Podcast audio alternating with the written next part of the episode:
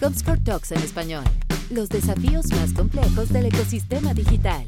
Bueno, buen día, bienvenidos a, a un nuevo episodio de Comscore Talks, de nuestra versión en español, eh, donde hablamos de los desafíos más complejos del ecosistema digital en, en Latinoamérica. De nuevo estamos muy contentos de que hayan descargado el podcast, de que nos estén escuchando y vamos a tener una conversación que estábamos buscando hace tiempo, estamos muy, muy contentos de poder tener a, a nuestra invitada de hoy, ya detalles, pero felices, va a ser una charla muy interesante. Yo soy Leonidas Rojas, soy director de Comscore para el Cono Sur de Latinoamérica y vamos a ver este episodio con Deb Slavotsky, quien es la, la, persona a cargo, la Head de Measurement and Data para todo el hispanoparlante de la TAM, con asiento en Buenos Aires, en Google, Argentina. Deb, ¿cómo estás? Qué gusto tenerte hoy. Hola Leo, ¿cómo estás? Muy contenta de estar con ustedes hoy y finalmente, ¿no? Pudimos hacerlo. Así que nada, súper entusiasmada. Vamos a contar a la gente una incidencia, nos lo veníamos buscando con Deb, pero bueno, entre agendas, todo no lo habíamos podido coincidir. Además que los, las cuarentenas, todo ya algo conocido nos lo hace más difícil. Pero acá estamos, Deb, vamos a charlar, a, hablar un poquito de ti, de Google, de la industria. Creo que vamos, va a ser un, un rato interesante para nosotros y para la gente que lo Y que arrancamos. Y de, mira, siempre le preguntamos a todos nuestros panelistas, la gente con la que conversamos, y ya en largos 38, 40 episodios, que hablen un poquito de, de ellos, ¿no? Antes de charlar a, a, la parte de industria o de sus organizaciones, de quiénes son, para conocerlos un poco más, la experiencia previa, cómo llegaste a Google, Cuéntanos un poquito de eso. A ver, haciendo un poco de memoria, ¿no? Empiezo mis primeros pasos en, en agencias de creatividad locales acá en, en, Buenos Aires y era un momento en donde las agencias creativas estaban súper en auge. Y decía, ¿no? Que quería ser creativa, pero la realidad es que siempre lo mío fue más creatividad en, en estrategia, siempre me encantaron las matemáticas, las estadísticas. Así que de a poquito y también con el auge de lo que en su momento llamábamos centrales de medios, me voy yendo para, para ese lado. Y mis segundos pasos y largos pasos fueron en, en varios holdings de medios y también trabajé en compañías de televisión. Y en ese momento la televisión era no solo era el, medio troncal, sino que era el medio de donde se podía tener más información, ¿no? Que había, podemos decir que modelos más rigurosos en ese momento, y eso me, me fascinaba. Entonces, a partir de eso empiezo a correrme un poquito y paso de manejar equipos de, con el tiempo, ¿no? Equipos de planificación a equipos de research, data, analytics, insights. Y la realidad es que acompañado a eso, en realidad empiezo a estudiar un montón de cuestiones, ¿no? Sigo estudiando, hago mi MBA, sigo estudiando estadística, business intelligence. ahora el MBA? Lo terminé hace, hace ah, varios tiempo atrás. Sí, pero algo interesante que puedo contar es, en uno de los primeros posgrados que hago de Business Intelligence, era la única que venía del lado de negocio, ¿no? De marketing.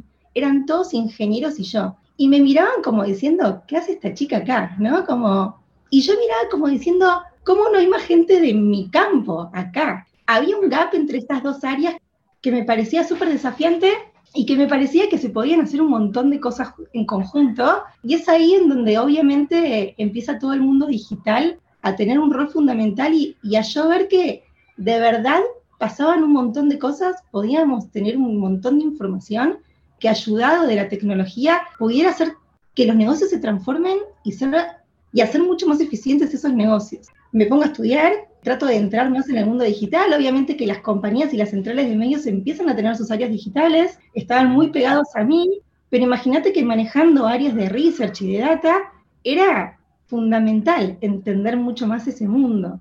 Y llega un punto en el que digo, bueno, para avanzar en mi carrera, para seguir desarrollándome en esto que me fascina, me tengo que transformar, ¿no? Me tengo que reinventar. Y creo que fue en eso, en, en esa capacidad que aprendí de, de reinventarme y ese momento en donde tomo un poco de riesgo también, en donde llega la oportunidad de Google y digo, vamos por este lado y vamos realmente a aprender todo el mundo digital.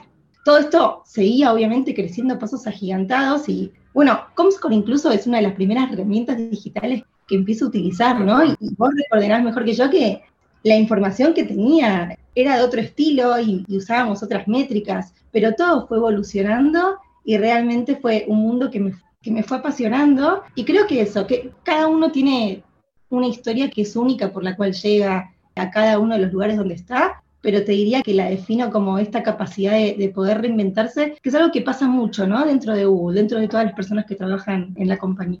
Sí, y además es una, una industria que necesita esa reinvención, porque yo creo que la llegada de los... A ver, los datos creo que siempre estuvieron, ¿no? Y hay incluso más, yo creo que hoy día hay más abundancia de datos que nunca. La problemática está en el gap que se genera, como dicen, entre eh, la computadora y el asiento, ¿no? Somos nosotros, somos los aprovecharlos, hay una obsesión con los datos, pero muchas veces, ¿para qué tenemos los datos? Lo hemos charlado con, con otras personas acá en, la, en estas mismas charlas de talks, y me parece interesante lo que dices, porque es una industria que avanza tan rápido y el desafío para todos nosotros es tener tiempo para o estudiar o charlar con gente, charlar desde una creo yo, lo más agnóstica posible para entender al otro. No sabemos todo, no estamos ni cerca de saber todo lo que pasa en esta industria, así que es bueno escuchar a expertos. Me encanta, está muy bueno eso. Además me quedé, después te voy a preguntar más de ese detalle de la, del estudio, de los ingenieros, de ese momento. Vamos a ver cuánta gente hoy de la industria está en eso. Debería haber más, porque esta industria Muchísimo. Por los datos. Bueno, todas las carreras de data scientist, ponele. Si yo hubiera tenido eso, lo hubiera estudiado de una, pero en ese momento no, no era tan normal, ¿no? Uno o estudiaba estadística o estudiaba ingeniería. Claro. Estaba más dividido. Yo creo que hoy día no necesitas ser un estadístico, un doctorado en estadística para meterte en, Business Intelligence o Data Scientist, porque también se pueden aprender un poco los conceptos de hacia dónde va Science, qué puedo obtener desde ahí. Yo creo que los que estamos quizás en una posición más de negocio, necesitamos empezar no a meternos en el hino fino de la data, pero qué podemos sacar de ahí y cómo podemos proyectar. Eso también es error. Pero bueno, ahí podemos desviarnos y hablar dos horas te quería preguntar, yo sé que, a ver, es una obviedad mencionarle a todo el mundo que es Google, pero cuéntanos un poquito más de, tu rol, porque en una compañía que está tan atravesada por los datos como Google, eh, tu rol parece ser extremadamente complejo, pero a ver si lo puedes desenmarañar un poquito y contarnos de qué se trata. Ok, lo que hago en Google hoy es liderar un equipo de producto.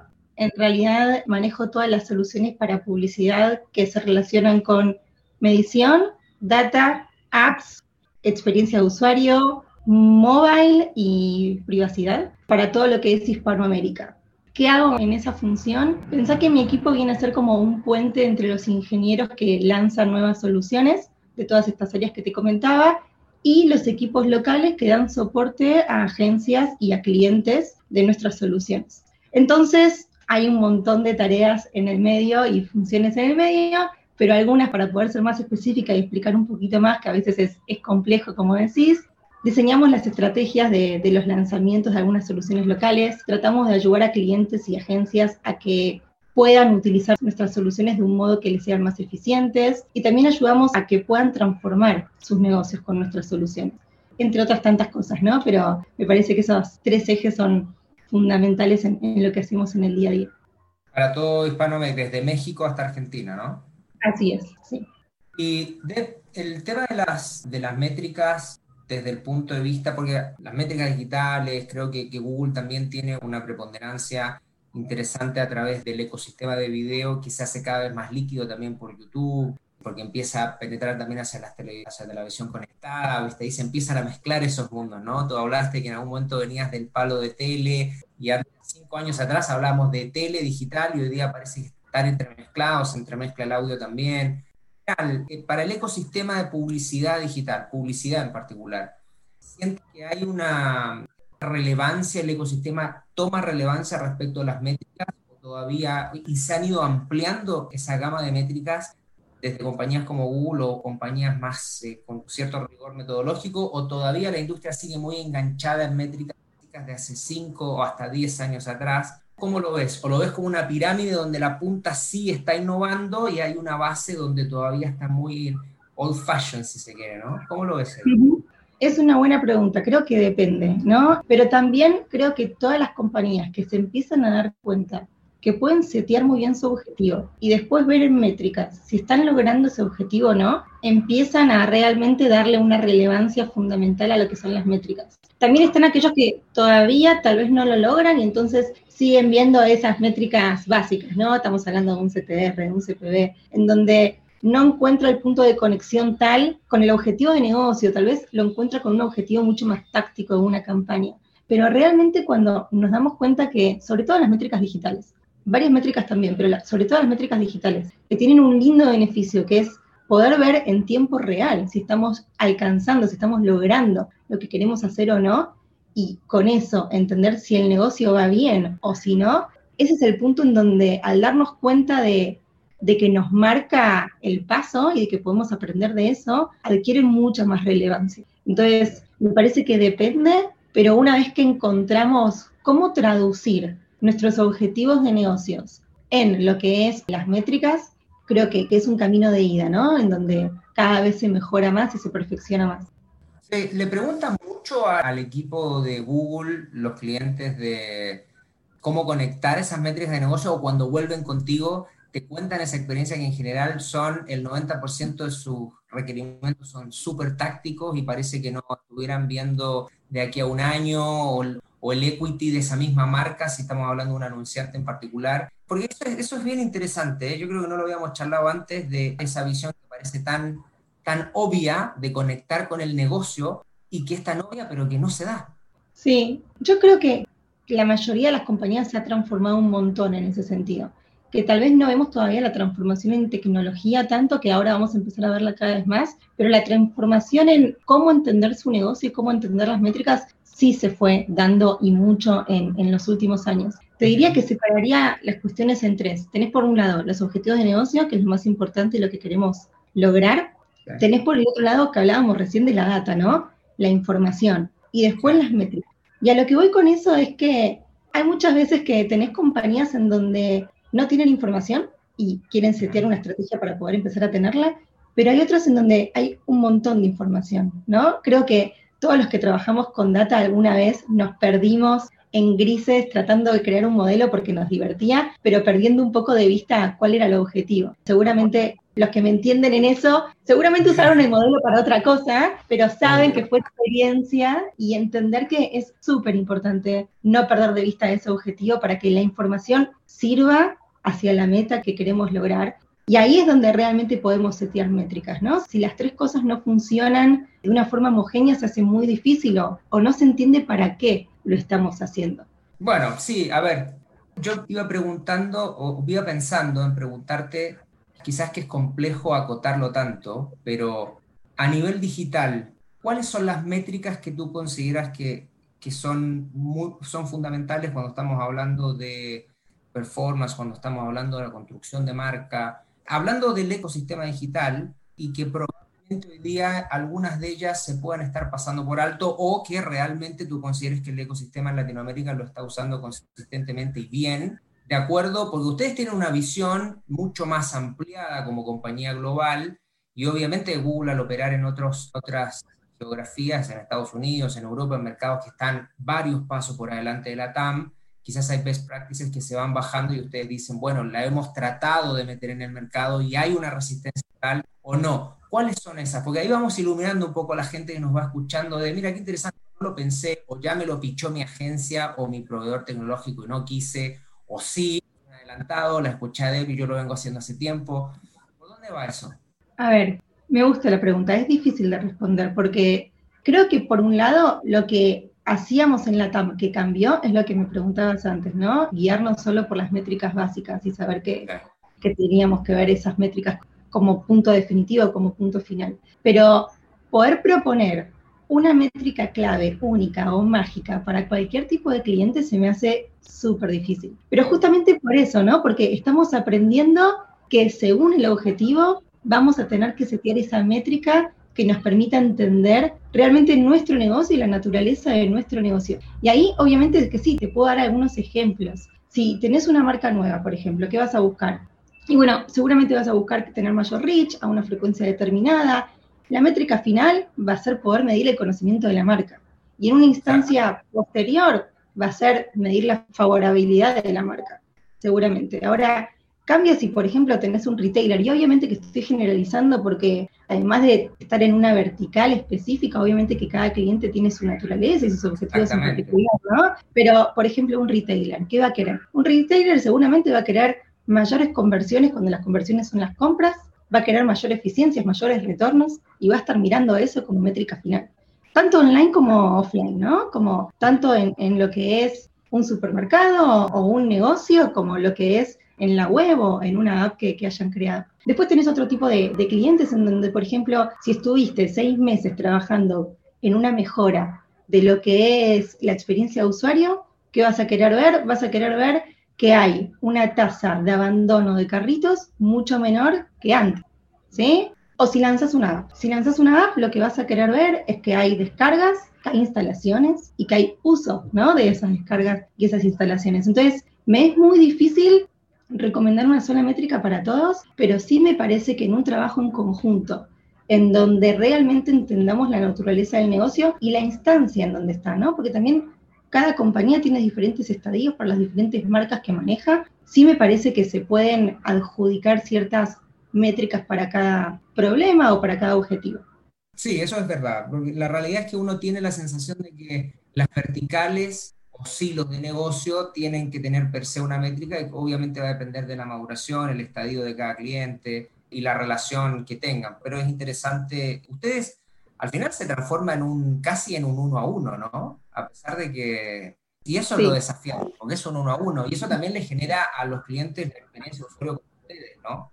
Es la, el tener un driver, que es decir, soy estratégico y avanza conmigo y yo avanzo con ellos en esta relación uno a uno, pero es difícil porque me imagino que debe haber cada vez más empresas que quieren trabajar con en estadios relativamente embrionarios y a veces no te deben dar los tiempos. ¿Cómo manejan eso? La realidad es que sí, eso es lo que lo hace divertido. No, hay un cliente que sea igual a otro y, eso está buenísimo. No tratar de, que para todos funcionen las mismas soluciones o de la misma forma que utilicen las mismas soluciones. Pero me parece que hay dos cuestiones. Hay tecnología que puede servir para muchos y ahí hay que entender combinada con qué sirve para cada uno. Y es un trabajo nada, de vuelta, sí, uno a uno, en donde vamos trabajando con cada cliente no es solo Google, ¿no? Los clientes suelen tener agencias que los acompañan un montón y partners que los acompañan un montón y fuentes de información, como es un Comscore, por ejemplo, que ayudan a tomar decisiones todo el tiempo entendiendo realmente qué es lo que están queriendo lograr en ese momento. Entonces es un balance, me parece, ¿no? Entre utilizar tecnología e información que se pueda acceder, que no sea única, pero no tiene por qué serlo, pero sí lograr combinaciones y formas de utilizarlo de forma única. Exactamente. Bueno, está buenísimo. Ahí vamos, ya están tomando nota. Ya sé que hay un montón de gente tomando nota. te voy a dar un es ya sabido por todos, sabemos en las definiciones que hicimos respecto de este tema de las cookies de terceros a nivel global, que me parece que ha tenido más ruido y más sobreinterpretación de lo que realmente tiene en rigor. Creo que no hacemos como un ecosistema que se ha vuelto un poco paranoico respecto de un mensaje que cuando uno lo desmenuza un poco más tiene un cambio, pero no necesariamente es un giro en 180 grados. Y es todo este tema de la deprecación de las cookies por parte de Chrome. La pregunta tiene que ver con quizás la perspectiva de ustedes en Latinoamérica en este contexto y qué es lo que busca, qué es lo que podría interpretar la industria respecto de, esta acción de Google y cuáles son los beneficios que ustedes creen que pueden comunicar de esto a la industria general a nivel global de CAM más allá de los elementos de privacidad, sino también en hacer mucho más efectivo la vehiculización de todo el este tema de publicidad digital a través de esto, ¿no? que tiene que ver un poco con el respeto a la privacidad de los usuarios. Vamos a entrar un poquito en ese lo fino y a ver cómo... Ok, a ver, mucho que contar. No puedo decirle dos, sos la primera persona que lo pregunta porque obviamente es una pregunta del momento, ¿no? ¿no? Pero bueno, es más, ya lo charlamos alguna vez acá, pero no lo habíamos hablado desde la vereda de Google y es súper interesante saberlo también porque obviamente la gente quiere saber desde Google, bueno, ¿qué, nos pueden contar ahí? Y eso yo creo que es muy Ok, muchas cosas que contar. A ver, si es un cambio grande, yo creo que sí, que es un cambio grande. Pero de todas formas no es algo que va a pasar hoy, sino que estamos teniendo visibilidad de lo que se viene. Y creo que siempre eso es bueno, ¿no? Porque nos ayuda a todos como industria a empezar a prepararnos. Entonces, como primer medida eso, pero se viene un cambio grande y, y lindo varios players, ¿sí? no solo Chrome, sino varios players en los últimos tiempos estuvieron haciendo varios anuncios que tienen que ver con lo que es privacidad. Entonces, ¿qué es lo que anuncia Chrome? Chrome anuncia que en los próximos 18 meses lo que va a hacer es dejar de dar soporte a lo que son las cookies de terceros. ¿sí? Esto es lo que va a ocurrir. Y para explicar un poquito ese concepto, porque la mayoría creo que lo entiende, pero hay personas que tal vez no, y, es válido, y es súper válido también.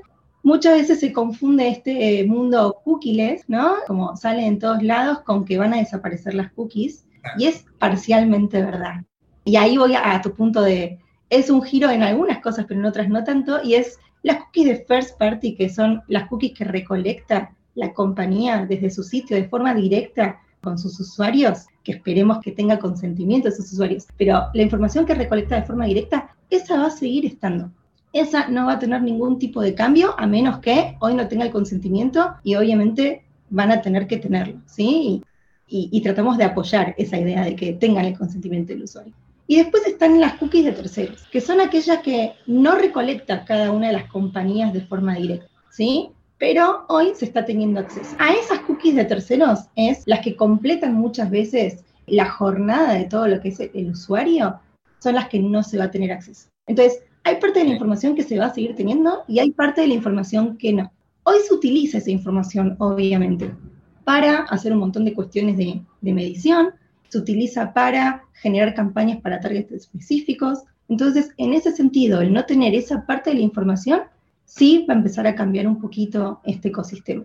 Entonces, no, antes me preguntabas algo de, las causas, ¿no? De esto. Y algo importante que me parece que, que, está bueno contarles también es por qué se da esto, ¿no? Y en los últimos años creo que todos venimos escuchando de modelos de negocio muy centrados en el usuario, activaciones de marketing, de publicidad muy centrados en el usuario, la creatividad, ¿no? El mensaje entendiendo el comportamiento y lo que quiere el usuario.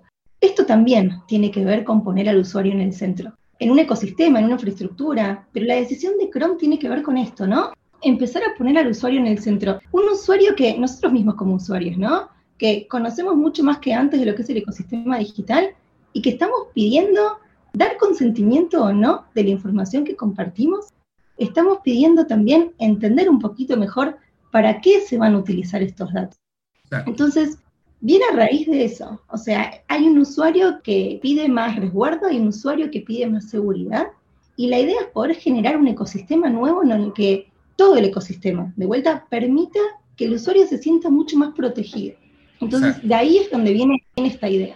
Si pudiéramos hacer una alegoría, yo pensaba, y creo que lo charlábamos hace un tiempo atrás con algunos de los invitados, que las cookies no tienen la culpa, ¿no? Me parece que nosotros las arrinconamos si las pudiéramos personificar, ¿no? Las arrinconamos, quizás la industria las puso en un rincón en donde las llevó a un extremo, el extremo de irrumpir, digamos, en un espacio con los usuarios que eventualmente no tenía ese consentimiento y los usuarios empezaron a decir, bueno, aquí hay cosas que no necesariamente me siento cómodo, no, pero eso es algo que ya hemos discutido en la industria en general y me parece que eso, eso es muy relevante lo que comentas. No desaparecen, el first party tiene, ¿Piensas que de una u otra manera esto a los medios, por ejemplo, que obviamente tienen toda la trazabilidad de los usuarios a nivel de sus sites y de sus activos digitales, los vuelve a posicionar en un espacio relevante? Porque obviamente van a poder monetizar desde el punto de vista de publicidad todo esto.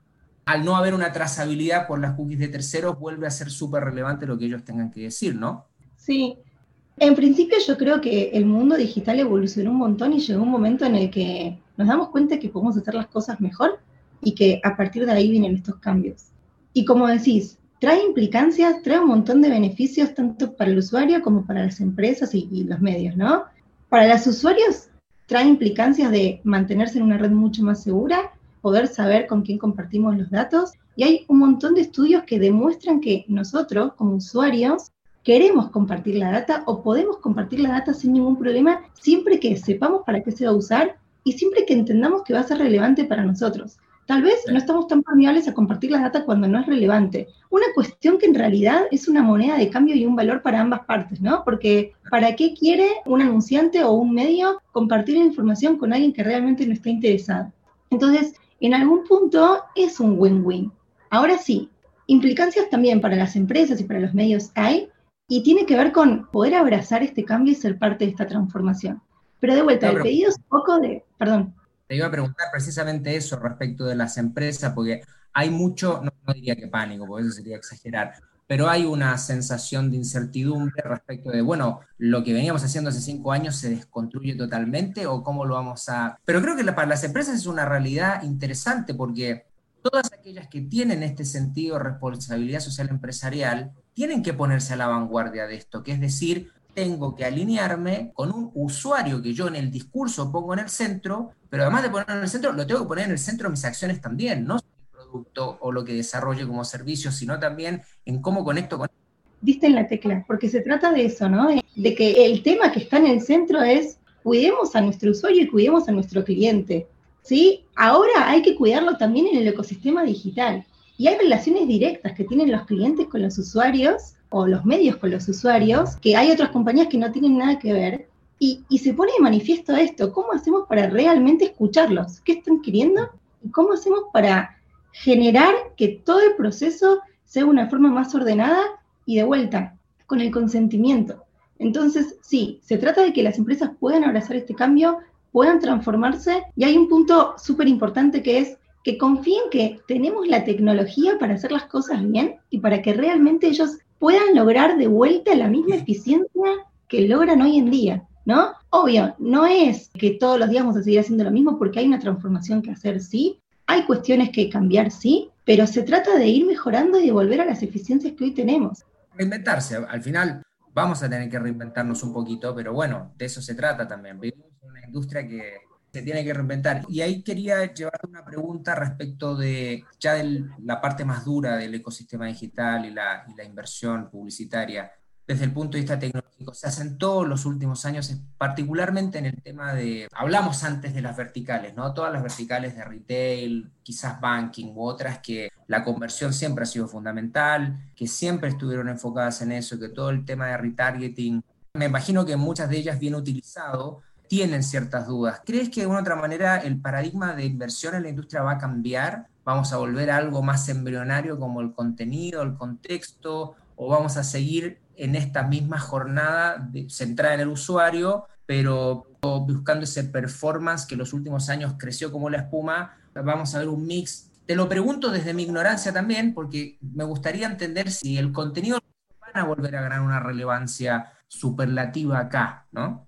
Ok, creo que en efecto hay una transformación enorme, ¿sí? Y, esta transformación viene a cambiar toda la industria, ¿sí? Y lo que conocíamos de la industria hasta este momento. Ahora, cuando hablas como de un retorno, eso no lo creo. Creo que, es una evolución que llega no solo para quedarse, sino para afianzarse e ir mejorando a partir de eso. Y no lo veo para nada como un retorno porque con esto también empiezan a surgir nuevas tecnologías que nos van a permitir hacer lo que hacíamos y más cosas. Creo que el gran cambio de estas nuevas tecnologías, como puede ser una tecnología abierta de, pruebas y sandbox, es que te va a permitir con algunas herramientas hacer lo que hacías tal vez hoy, seguramente en un futuro más, pero la realidad es que lo que va a hacer es no identificar individualmente a los usuarios, por ende de forma agregada poder tener las mismas eficiencias. Entonces, no lo veo como un retorno, ¿no? Lo veo como algo que va a seguir evolucionando y que estamos en un momento de transformación del ecosistema que va para el desarrollo, no para volver atrás, para nada. Y que todos los modelos y cómo se están midiendo la performance hoy, de vuelta, no, no es que tienen retorno y yendo a las primeras preguntas. Tampoco tiene retorno volver a medir algunas cuestiones básicas cuando nos dábamos cuenta que nuestros negocios se podían medir con otras métricas.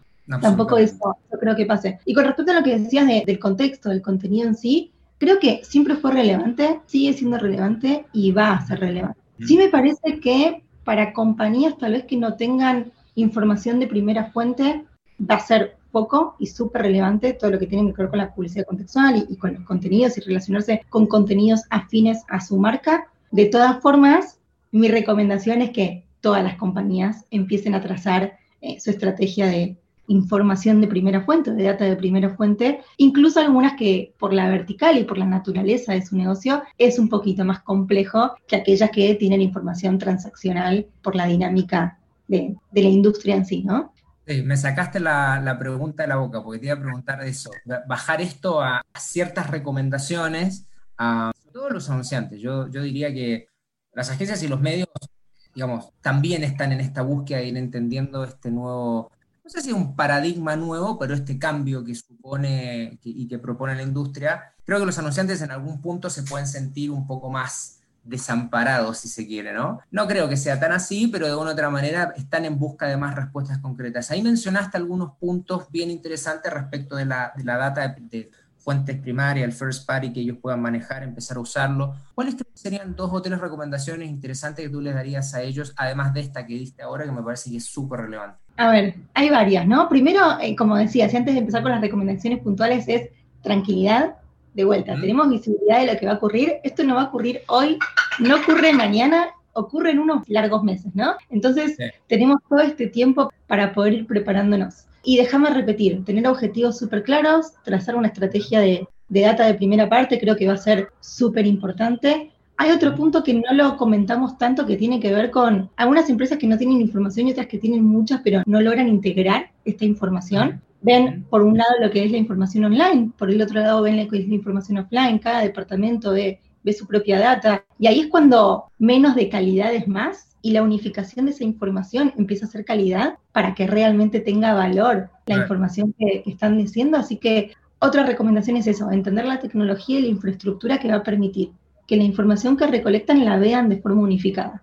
Ese valor va a ser una ventaja competitiva para cualquier compañía que, que realmente lo, lo pueda lograr hay muchos, pero otra recomendación es que empiece a implementar y a utilizar soluciones durables. ¿Qué significa? Que con todos los partners que trabaje, trate de entender qué tipo de soluciones va a estar implementando. ¿Y a qué me refiero con durables? Son soluciones que de verdad están privilegiando la privacidad, que tienen consentimiento, que de verdad una vez que implemento, y una implementación te puede llevar dos días, otro tipo de implementación te puede llevar seis meses, pero va a ser para el largo plazo, o tengo que estar implementando todos estos seis meses para que después me digan, no, no sirve más. O no avala este nuevo ecosistema que todos me parece que queremos crear. Entonces, ese punto también es súper importante. Y modelos escalables, además, escalables en el contexto de, porque uno regularmente tiende a trabajar una caja que te funciona en el corto plazo y cuando te piden incorporar nuevas necesidades porque el mercado lo demanda, porque el negocio lo demanda, uy, la verdad es que no creé este modelo o este proceso pensando que tenía que enchufar nuevas o particularidades, que pasa mucho y, en general pasa en esta industria en particular. Y tocaste el tema también de cross media, de la capacidad de empezar a integrar on y off, y no reinventando o inventando un botón que no exista a nivel global, pero al menos sí teniendo ciertas bases consistentes, ¿no? Sí, y ahí te diría, se me ocurren dos cosas con lo que acabas de decir, ¿no? De, de estos modelos que funcionan a corto plazo y no a largo plazo. Vamos a empezar a escuchar mucho de información modelada. No es nuevo, digo, ya usamos información modelada, pero al no tener cierta parte de la información, lo que son los aprendizajes automáticos y los modelos de aprendizaje automático nos van a poder ayudar un montón a cubrir esas brechas de información que no tenemos. Entonces, la información va a ser más modelada y tampoco hay que tenerle miedo a eso, porque lo bueno va a ser que va a ir aprendiendo con lo que suceda, va a ir aprendiendo con el comportamiento del consumidor e incluso seguramente sea más eficiente que un modelo más manual con información observada 100% que podamos crear. Entonces, ejemplo, COVID, cambios de comportamiento, infinito. Lo que hacías antes, ¿quién dice que te sirve ahora? Si el usuario cambió, si las reglas cambiaron, si los tiempos, ¿no? Están mucho más limitados. Entonces, con esto viene aparejado de, esta última cuestión que es esta cultura de prueba y error también no es un concepto nuevo, pero creo que va a ser más importante que nunca. ¿Y por qué? Porque cada empresa va a tener que empezar a probar qué le funciona y qué no. Y creo que una pregunta fundamental ahí, porque creo que todos, ¿no? Hablamos de esta cultura de prueba y error, lo escuchamos un montón de veces, pero ¿cuántos de nosotros, y, y me incluyo, realmente está preparado para que su equipo venga y te diga, mira, esto salió mal, pero escucha, aprendí cierta cosa que no va a volver a pasar, y no solo no va a volver a pasar, sino que la próxima vamos a ser muchos más eficientes. Yo quiero saber cuántos de nosotros nos ponemos contentos, ¿no? Como tomamos el aprendizaje como moneda de cambio de éxito. Creo que pocos. Muy pocos. De hecho, me recordaste algo, diste en la tecla, porque también esto, como pasó con todo el proceso de transformación digital, que la gente rápidamente pensaba en servidores, tecnología, cloud. Y en realidad la transformación digital es cultural, primeramente, es, es de capital humano.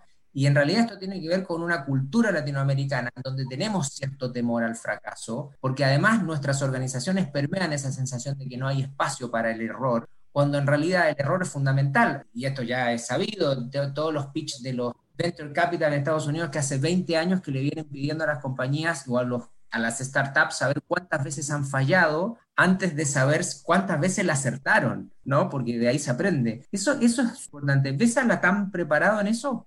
O sea, sí, eso te quería decir.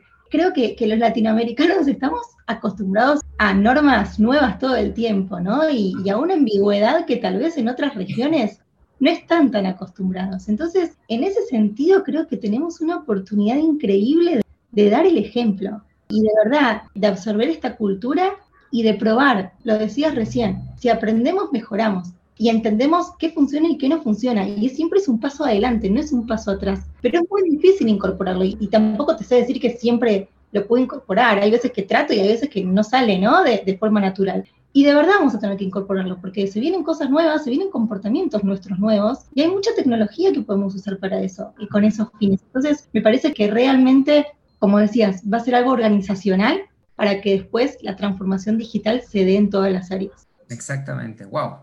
Bueno, no se abrumen a lo que estén escuchando, vamos a poco, vamos a ir avanzando a poco, es, es muy nuevo porque también genera ansiedad, ¿no? ¿Cómo lo aplico, cómo lo bajo? Pero bueno, nada, vamos a tener chances de ir charlando después en otras oportunidades también con Deb, porque no, espero que no sea la única, ¿eh? Yo, ahora voy a, voy a ir entrando un poquito en, en la fase final y preguntarte algunas cosas que también le preguntamos a nuestros invitados, porque ya, a ver, durante todo este periodo hablamos de la velocidad de la industria, la velocidad de la información, la necesidad de estar al día, pero tú, tú, Deb Slavotsky, ¿cómo estás al día? ¿Cómo te pones al día? ¿Te, te capacitas? ¿Te mantienes conectada? Hemos tenido de todas respuestas. ¿eh? Hay gente que nos dice, leo mucho, leo cuando puedo. Los que tienen hijos dicen, bueno, leo a la noche, aunque me esté quedando dormido.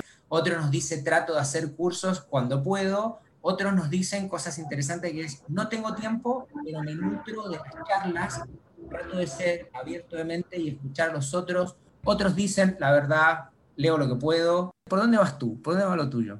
Ok, hay un mix de todas las cosas que comentaste, pero sí soy una persona que le gustaría leer, escuchar y ver más de las horas disponibles que tengo. Con chicos, obviamente, se complica más. Con chicos chiquitos, más todavía. Chiquitos en cuarentena, más todavía. Creo que no, una clave es tener esa curiosidad y no tomarlo como un trabajo, ¿no? Entonces, a partir de ahí es que uno se empieza a hacer el tiempo.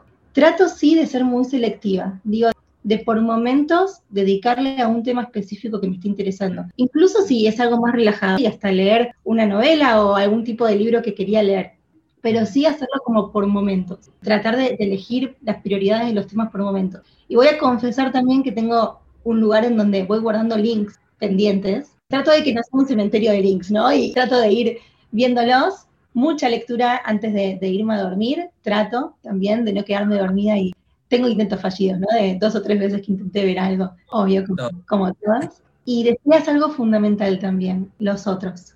Creo que en Google una de las grandes y lindas cosas que tenemos es mucha gente muy bien informada, muy actualizada. Entonces, no sé, charlar con mi equipo todos los días, son talentosísimos. Entonces, ellos me informan, ellos me cuentan también, es recíproco. Otros equipos, otras regiones, el hecho de hablar en constantemente con ellos y entender las soluciones que se vienen y entender un montón de, cosas y estar como súper atento en las reuniones, creo que también aprendo un montón y que me ayudan a estar al día, obviamente. Así que es un mix de, cosas que voy eligiendo y, y del contacto con el otro, 100%. Sabes que ya Tres o cuatro de los últimos entrevistados me mencionaron una palabra que yo se las quiero dejar a todos, si es que la quieren recoger, curiosidad.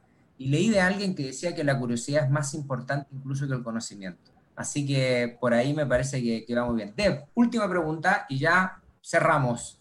Los próximos 12 meses, proyecto, algo que quieres hacer con Google, sola, eh, digamos, sola, digo, en familia, no aparejada al trabajo, en ambos, ¿Por dónde va? Algo que dice cuando te mueve la panza, que dice esto me gusta, estoy súper entusiasmada con hacerlo. Puede ser personal de Google, pero nos gustaría escuchar un poquito de eso. Ok, una y una va. La personal viajar. Extraño viajar enormemente. Una persona que solía viajar un montón, incluso con nenes chiquitos trataba de, organizar para hacerlo, pasé a, a estar en casa 24 horas y nada, necesito viajar. Así que a nivel personal, espero que pronto todos podamos hacerlo. A nivel laboral, hay varios proyectos que me entusiasman y que creo que son desafiantes, pero siguiendo con la charla de hoy, me parece que todos los que trabajamos en esta industria, y no sé, hoy me toca desde Google, pero digo, todos los que, nuestra generación que trabaja en esta industria, va a protagonizar un cambio increíble, ¿no? En el ecosistema digital. Todo empezó a crecer, eh, el ecosistema digital era algo que se venía, bueno, fue algo que se vino. En COVID, más allá de, consecuencias obviamente tremendas que estamos viviendo, sabemos que la aceleración de digital fue clave y llegó para quedarse, no hay retorno de eso. Y estamos viviendo un momento donde somos protagonistas de poder transformar todo lo que estuvimos haciendo, mejorarlo, hacer las cosas de forma más transparente y que también nos toca como usuarios, ¿no?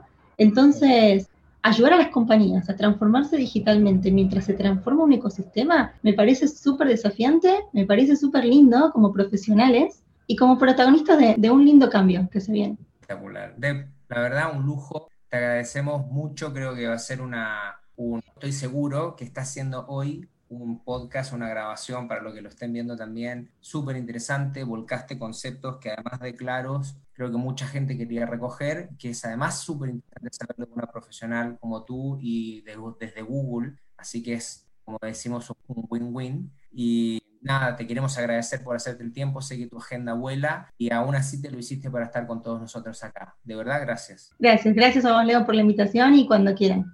De verdad, un placer haber estado acá. Espectacular. Bueno, gracias Deb, eh, gracias a todos los que se animaron, descargaron el podcast, lo escucharon, vieron el video, la verdad una charla interesantísima. Les agradecemos un montón. Gracias por estar con nosotros en otro capítulo de Comscore Talks, versión en español. Nos escuchamos pronto, va a haber otro episodio prontamente. Eh, México, Colombia, Chile, Argentina, van a haber cosas nuevas para escuchar. Un abrazo a todos.